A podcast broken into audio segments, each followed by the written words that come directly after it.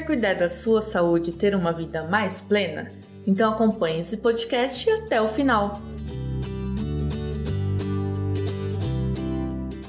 E hoje eu vou falar um pouquinho sobre sangramento e menstruação, porque por mais que possa parecer, não são necessariamente sinônimos, sangramento vaginal e menstruação. Você está chegando por aqui agora? Muito bem-vindo! Eu sou a doutora Denise Gomes, sou médica, ginecologista obstetra, por isso eu falo tanto sobre saúde feminina por aqui. E eu percebo nas minhas consultas, também aqui, ou lá no Instagram também, aliás, se você não me segue por lá, aproveita para me seguir, arroba mamãe plena por lá também. Eu percebo muitas dúvidas e muitas confusões a respeito do sangramento. Até mesmo em mulheres que estão tentando engravidar, que às vezes não sabem dizer quando foi a última menstruação, ou então situações que não são menstruação, mas a mulher encara como sendo. Então eu resolvi falar um pouquinho sobre tudo isso. Para quem ainda não sabe, menstruação é um tipo de sangramento vaginal que na verdade simboliza que o útero que foi preparado para uma gestação não recebeu essa gestação. Então quando a mulher tá ali todo mês no ciclo funcional normal do seu organismo, produzindo os hormônios, ovulando, o útero ele vai se preparando, ele vai formando como se fosse um tapetinho de células na sua camada interna, que chama endométrio, para receber um futuro bebezinho que vai grudar ali e desenvolver a gestação. Então todo mês o útero se prepara dessa maneira. Se por acaso não houve uma fecundação, não houve uma gestação, essas células que se formaram ali na camadinha interna do útero, elas vão descamar, elas vão sair, e isso é que é a menstruação. Então a menstruação representa uma saída, uma descamação das células da camada interna do útero, que como eu disse, chama endométrio. Isso normalmente acontece uma vez ao mês, com uma certa regularidade para aquelas mulheres que têm um fluxo menstrual regular, que os, os, ovários produzem os hormônios tudo direitinho. Mas pode acontecer outras causas de sangramento que não sejam menstruação.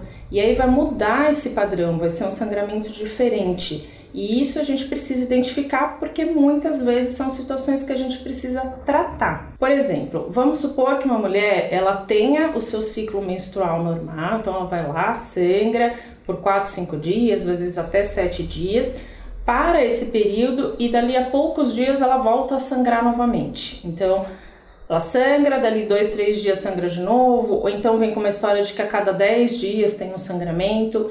Isso não pode ser entendido como uma menstruação. Uma menstruação não acontece assim com uma frequência tão curta, né? A gente tem que ter um intervalo mais longo. Então a gente precisaria investigar o que está acontecendo. Pode ser que esse útero dela esteja com alguma patologia, alguma doença, por exemplo, um mioma, em especial um mioma que cresce dentro do útero, dentro dessa camadinha. Ela pode estar com um pólipo, que também é uma lesão benigna que pode crescer ali dentro do útero, ou também pode crescer no colo do útero, né? E também pode provocar sangramento. Ela pode também estar com alguma infecção, algum processo inflamatório no útero que provoca esse sangramento é, fora do período normal. Então, um dos primeiros alarmes assim que soam na cabeça de que o sangramento não é uma menstruação é justamente ele ocorrer fora do período menstrual regular ou com uma intensidade, uma duração diferente do esperado. Pode acontecer que o sangramento seja também provocado por algum tipo de agressão, por exemplo, a própria relação sexual. Então, muitas vezes a mulher pode ter ali no colo do útero algum vasinho ou alguma pequena lesãozinha. Então, às vezes, durante o próprio ato sexual, pode acontecer uma ruptura, pode sair um pouquinho de sangue desses vasinhos que podem ser agredidos ou na relação sexual, ou às vezes até no próprio exame ginecológico Muitas vezes, né, até no vídeo que eu fiz aqui sobre o Papa Nicolau, algumas mulheres vêm dar o depoimento que depois da coleta do Papa Nicolau tiveram sangramento. E justamente porque às vezes essa área do colo do útero, ela é uma área mais sensível, mais delicada ao próprio toque e pode ter sangramento. Existe um outro tipo de sangramento que não é menstruação, que é o sangramento provocado pelo uso de pílulas e métodos contraceptivos hormonais. Então, quando a mulher usa métodos para evitar gravidez à base de hormônio, normalmente isso faz com que aquele ciclo normal,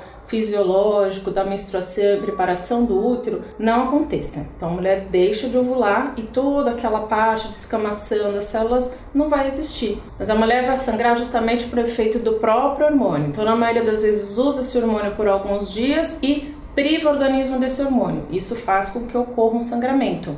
Mas, de novo, não é uma menstruação, por isso que o sangramento tende a ficar diferente. E isso faz também com que às vezes aconteça um sangramento de escape, que a gente chama, tipo, ah, no meio de uma cartela eu tive um sangramento. Então, isso também é um efeito secundário ao hormônio que vocês estão usando. Existem também sangramentos que ocorrem provocados pela própria gestação normalmente no início da gestação. E isso faz com que a mulher às vezes se confunda um pouco qual foi a real data da última menstruação e de quanto tempo ela está de gestação. Muitas vezes isso é um sangramento até esperado acontecer na gestação, porque quando o bebezinho ele vai grudar ali naquele tapetinho de células de dentro do útero, isso às vezes pode provocar um sangramento, que a gente chama sangramento de nidação, né? Sangramento do bebezinho grudando ali no útero. E é um sangramento também diferente da menstruação, mas que às vezes pode confundir. Por isso que é muito importante às vezes pensar no padrão do sangramento que vocês estão tendo. A melhor maneira de talvez entender se o sangramento é normal ou não é tendo um calendário menstrual, sabe? Fazer realmente o registro de como que é o seu padrão menstrual normal, qual, qual o intervalo entre uma menstruação e outra, quantos dias você fica sangrando, né? Quais sintomas estão relacionados à sua menstruação. A partir do momento que você tiver uma noção maior de como é o seu fluxo menstrual normal, você vai conseguir identificar algum tipo de sangramento que não seja tão normal assim. E aí, talvez apresentar ao médico e ver se é um caso de precisar de tratamento ou não. Eu sempre falo, já falei muitas vezes, quão importante é a gente conhecer direitinho a nossa fisiologia, saber o que é o certo de acontecer, para talvez identificar o que não está tão correto assim e aí tentar tratar para chegar no mais confortável possível. E eu fico por aqui por hoje. Um super beijo, até a próxima. Gostou desse conteúdo? Então corre lá no canal da Mamãe Plena no YouTube que tem muito mais.